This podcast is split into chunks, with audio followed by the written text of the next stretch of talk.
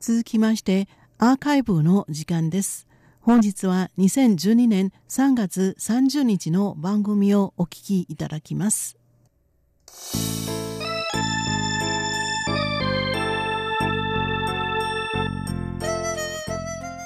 リスナーの皆様文化の台湾の時間です。この時間では台湾のさまざまな文化についてご紹介してまいります。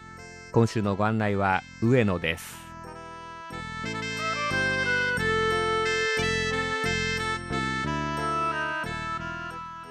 さて、えー、私最近ですね、えー、ある披露宴に行ってきました。あ結婚式披露宴ですね、えー、でもですねこれ披露宴の中には入らなかったんです。これはですねその入り口のところまで行きまして、えー、日本で言いますとお祝儀ですかお祝い、えー、これをですね、えー、置いてきたということなんですね、え台湾ではこういった形もありなんです。えー、そしてですね、えー、その人から託されたこのお祝い、えー、これを持っていったところで、えー、いろいろ勉強することがありましたので、えー、これをご紹介したいと思います、えー、まずですねこの披露宴で出すお祝いなんですけれども一般的には私たち台湾では本場と言います。口紅の紅それから包むと書くんですね、えー、これはあもう見ていただくとわかるんですが真っ赤っかな袋に入れていますので、えー、紅色の包みということで本場と言うんでしょう、えー、ただですねこれ本場と言いますと赤い包みということですから、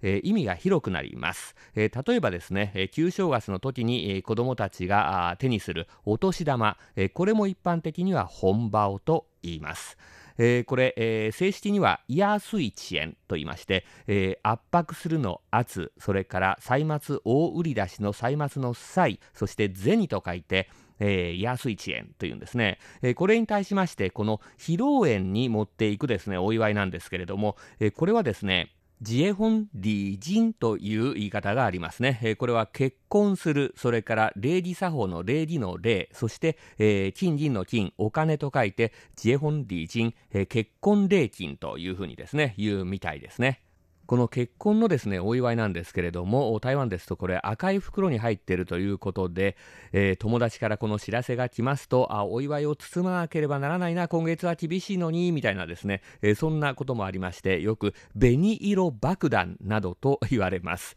えー、爆弾を落とされたようなことになっちゃうわけですね、えそれではあこの紅色爆弾ならぬですね、え結婚のお祝いなんですけれども台湾ではどのくらいの金額を包めばいいのかということなんですね。えー、まずいつも言われますのが奇数ではいけないんですね。これは中華民族の考え方で、えー、いいことが2つやってくるたくさんやってくるというような意味なんですね、えー、とにかく偶数でということなんです。ただ偶数もこれもですね数学的に偶数2で割り切れる偶数だからいいというわけではありません。え例としてですね、挙げますとですね、え金額なんですが、200とか600、1000、1200、1600、2000、2200、2600、3600、6000、6600、1万、1万6000といったようなあ、まあ、金額がですね、えー、書かれています。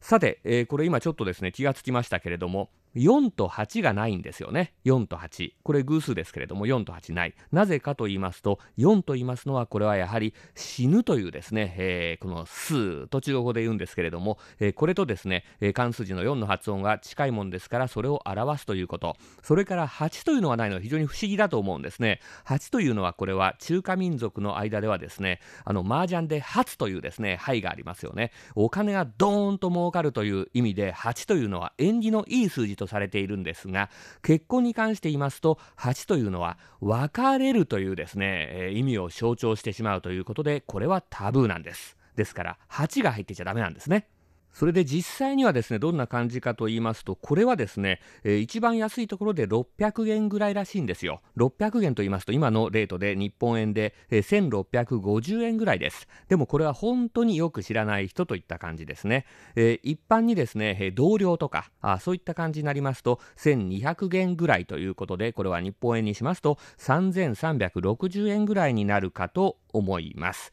まあ、相手にですね、喜んでもらおうと思ったら、やはり2000元以上は出した方がいいのかもしれませんね。2000元と言いますと、え日本円で5600円ぐらいになるでしょうかね。あと面白いのはこのですね、えー、お祝いなんですけれどもやはり、えー、新婚さんをですね経済的に、えー、こうサポートしようといったようなそういった意味がありますので、えー、と実際に披露宴に行ってですねそこでお食事をする場合とそうではなくてですねこのお祝いだけ送り届ける場合、えー、これで金額が変わってくるそうです、えー、台湾の場合は披露宴と言いますと円卓を出しましてえ円卓え1つに対してえいくらといったようなあ金額でこのレストランさんにですねお金を支払うことになります、えですからあ人があたくさん行く場合人がですね行く場合にはこれ食べますからそうするとこのコストも考考えてそれ以上のお祝いを出してあげなければならないなということになりますしそうでない場合はですね、えー、そうするとちょっと少なめでいいかなということになります。ある人がですねちょっとこう金額をまとめているんですけれども、え一般のレストランの場合それからこの結婚式場のレストランの場合そして、えー、まあ、5スター級のホテルのようなすごい場所でのですね披露宴の場合というふうに分けられていましてこれで、えー、みんな変わってくるんですけれどもこの人が行かない場合ですね、えー、この場合の金額は全部同じなんですよ。まあ、あくまである人がまとめている数字ですけれども、えー、人が行かないですね、お祝いだけ届けるといった場合にはですね、えー、これは会釈をする程度の人ならば600元、えー、一般のですね、友達で1200元、えそれからちょっと仲のいい友達で2000元、えそれから普通の親戚の場合は2200元、えそして親友の場合は3200元、えー、そしてもう兄弟とかですね、姉妹といった形になりますと3600元。これ兄弟姉妹というのはそれほど近い友達という意味もありますけれども、3600元以上ということでですね、かなり高くはなってくるんですが、これがですね、えー、っと、一般のレストランで行われる披露宴であろうが、高級な一流ホテルで行われる披露宴であろうが、この金額は変わらないわけです。人が行きませんからね、食べませんから。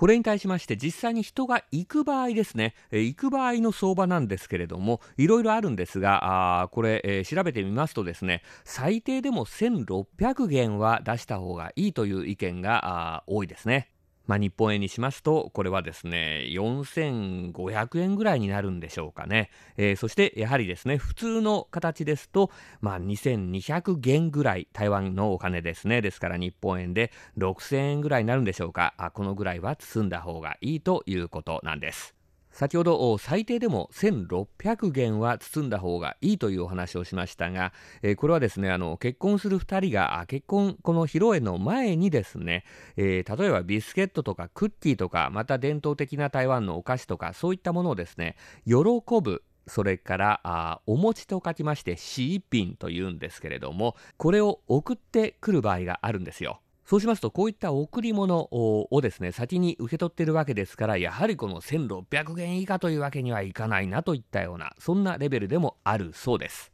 お分かりいただけましたでしょうか、えー、そしてですね最初のところ思い出してくださいね、えー、私は今回の披露宴にはですね別に呼ばれていたわけでもありませんし、えー、そこに入ってご飯を食べたわけでもありません。人から託されたですね、えこのお祝いを持って行って窓口でですねそれを渡して帰ってきただけなんですね。でもここでも一つ手続きがありました。ちゃんとこうあの机でカウンターができてましてそこにですね、えー、渡してくるんですけれども日本ではどうでしょうか？あ渡してその場でおしまいといったことになるのかもしれないんですが、え台湾の場合はですねその、えいくら包んでいるかというのをそこで確認してですね、えー、赤いこれまた紅色のですねカードに、えー、その金額を書いて、えー、またですね、新郎側のお友達か、あるいはあその新婦側のお友達かということで、えー、新婦、あるいは新郎のですね、名前を書いたその、えー、紅色のカード、小さい名刺のようなカードなんですけれども、それをですね、えー、私にくれるんですよ、